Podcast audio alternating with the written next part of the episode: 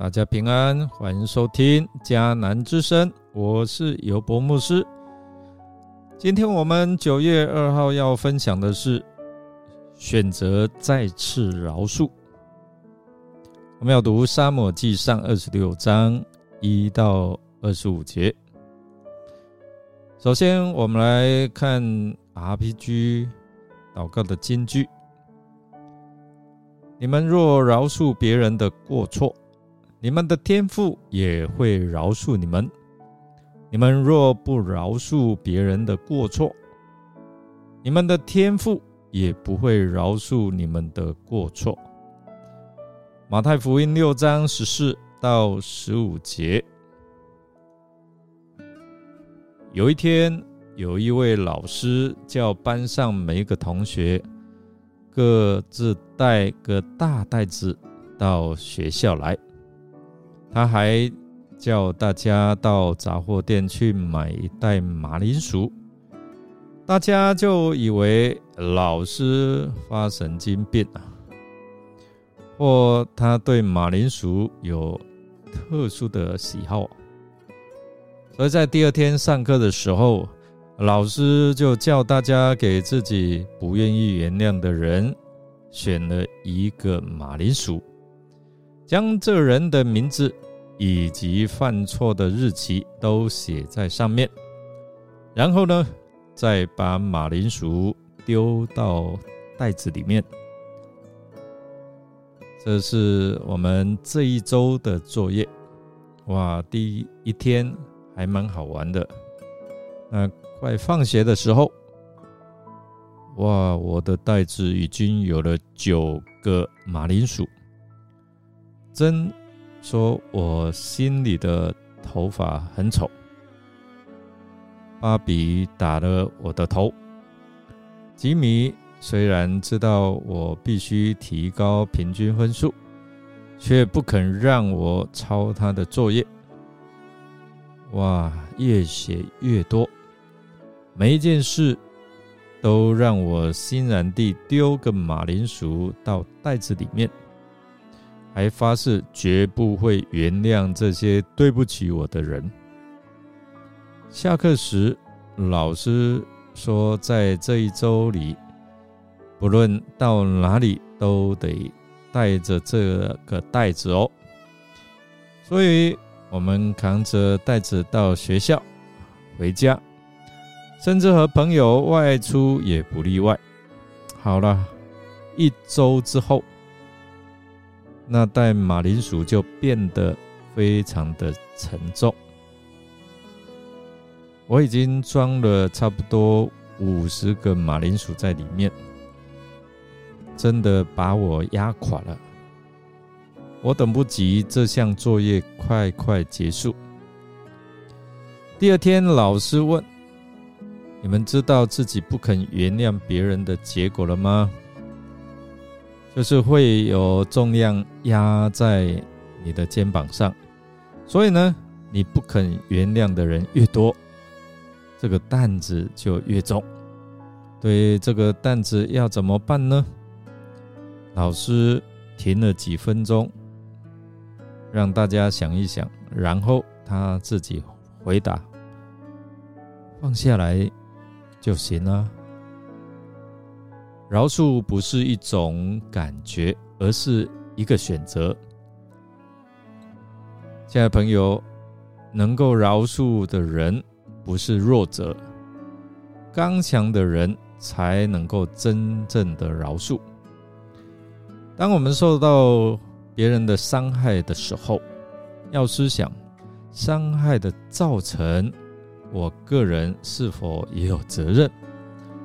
当我们选择放下受害者的心态，除去对上帝错误的认知，才能够经历上帝饶恕的大能，在我们的生命里。今天的经文记载，大卫再次被扫罗追杀。上一次释放扫罗，但事过境迁，善忘的人性，极度的个性。使扫罗又再次啊来起杀机。大卫再一次受到试验，这真的是一个更不容易的试验呢，难度更大。尤其是他在放了扫罗之后，这次他看见扫罗的背信、狡诈、狠毒、忘恩负义。当再一次，当再一次面对上帝把扫罗交在他手中的时候，他要放过扫罗。那真是一个更大的考验。大卫来到扫罗安营的地方，看见扫罗和元帅亚尼尔睡卧在军营的中间，百姓在周围安营。这时候，大卫进入到扫罗的营里面。亚比塞对大卫说：“他再次来劝大卫。”哇！今天晚上，上帝把你的敌人交在你手中了，让我用他自己的矛刺穿他，只要一下就可以把他扎在地上，用不着刺两下。这是在第八节形容的哦。但是大卫还是说：“我在耶和华面前。”万不敢伸手害耶和华的受膏者，因此呢，大卫只拿走扫罗的枪和水瓶。弟兄姐妹，我们见到圣经连续三章都记载大卫面对饶恕人的这是啊考验。这个考验呢，我们就看到一次又一次啊。比一次更大。犹太人认为宽恕人三次便已经足够，第四次就罪无可赦了。圣经也记载大卫选择饶恕了人三次，那这是否代表以后他不需饶恕那些伤害他的人呢？主耶稣岂不教导我们要饶恕人七十个七次吗？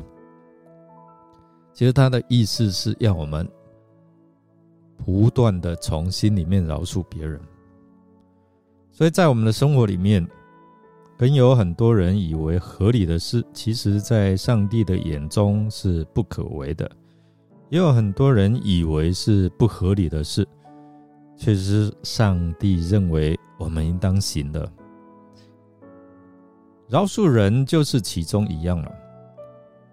弟兄姐妹，你愿意靠着上帝给你的力量行合神心意的事吗？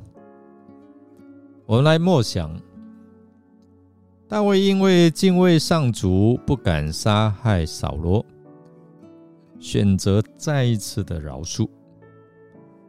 如果是你呢？你有机会报复伤害你的人，